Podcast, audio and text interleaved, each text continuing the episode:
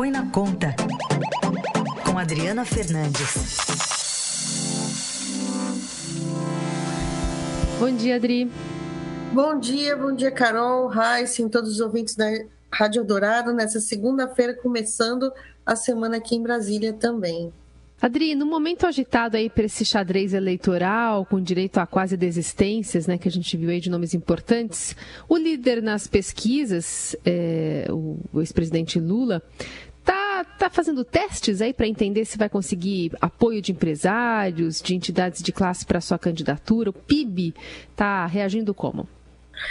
Bom, Carol, essas reuniões elas têm se dado a portas fechadas. Por hora, as conversas elas são com é, empresários que já tinham alguma ligação com o governo do PT e eles estão apresentando, prometeram apresentar é, propostas, né? Entre eles o, é, o presidente do Conselho de Administração do Bradesco, Luiz Carlos Trabuco e também Abílio Diniz e outros empresários, mas todo mundo hum, prefere não fazer comentários e muito menos dar um apoio explícito nesse momento. Há uma preocupação também é, com as políticas que o ex-presidente é, vai adotar, caso seja eleito nas eleições desse ano, mas é certo que o Aloysio Mercadante, ex-ministro uh, do PT, como também José Disseu, estão se movimentando nos bastidores. A gente viu semana passada a informação da reunião do economista Pércio Arida, ligado ao, ao ex-governador de São Paulo, Geraldo Alckmin, com Mercadante na Fundação Perseu Abramo, que é reduto do pensamento econômico do PT. Esse encontro deu uma agitada é, no mercado, mas os empresários ainda, é, ainda estão ali é, numa palavra na moita. Mas tem gente conversando, mas tem gente dizendo não também quando é convidado para uma conversa? Essa, essa informação é muito é, difícil saber porque é tudo muito, tá tudo muito ainda de bastidores, Heisen. O certo é que tem parlamento, tem empresários que não querem é, falar, não querem saber do governo uh, do PT, estão ainda na esperança de uma terceira via, cada vez mais difícil essa terceira via. A gente viu todo esse embrólio com, é, com na semana passada, nas decisões aí do governador de São Paulo, a Dória também a briga com o ex agora ex-governador também, os dois ex-governador, o ex-governador do Rio Grande do Sul, Eduardo Leite, a, a, o, o, o, Moro que também vai e não vem, e outros candidatos que ainda não ah, não se firmaram né, nas pesquisas como a senadora Simone Tebet. Então, nesse vazio,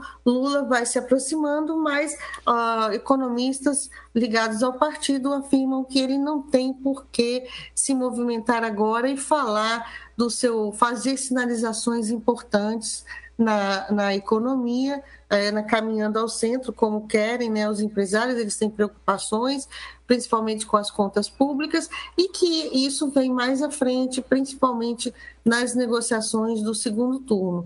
Lula e Bolsonaro lideram as pesquisas nesse momento.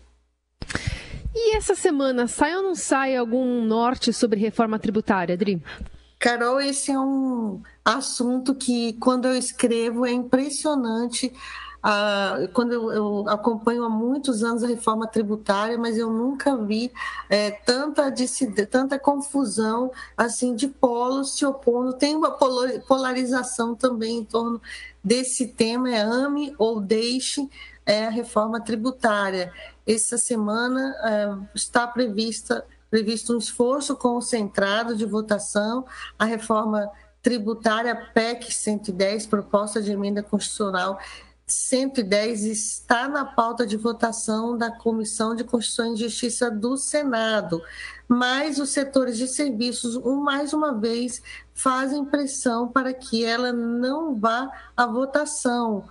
Mas dessa vez tem o apoio do presidente do Senado, Rodrigo Pacheco, que até, até agora como todo mundo está vendo, ele não mostrou ainda uma marca né, na, sua, na sua gestão e está buscando a aprovação dessa reforma no plenário do Senado em 2000 e, e 2022. Se não passar agora, se não ficar essa semana, depois de várias tentativas, fica cada vez mais difícil, por isso que todo mundo está falando da do dia D, da hora da verdade, da reforma, porque avança a eleição, está todo mundo já preocupado com a eleição em temas polêmicos de muita divisão, como é o caso da reforma tributária, dois polos, serviço e indústria, a indústria defendendo a PEC uh, 110, porque e, e os serviços contrários, o setor de serviços colocando toda a sua força no Congresso Nacional para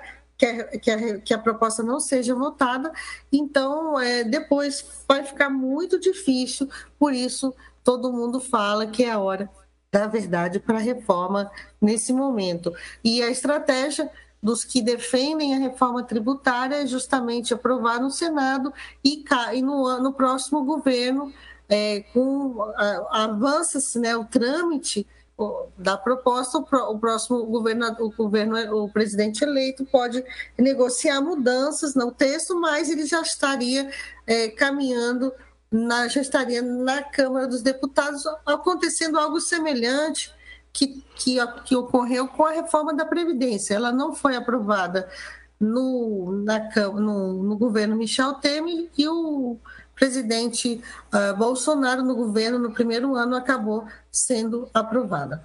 Muito bem, essa Adriana Ferraz dando o tom da semana, volta a conversar conosco na quarta. Obrigada, Adri. Obrigado, Carol. Obrigado, obrigado até, até quarta-feira.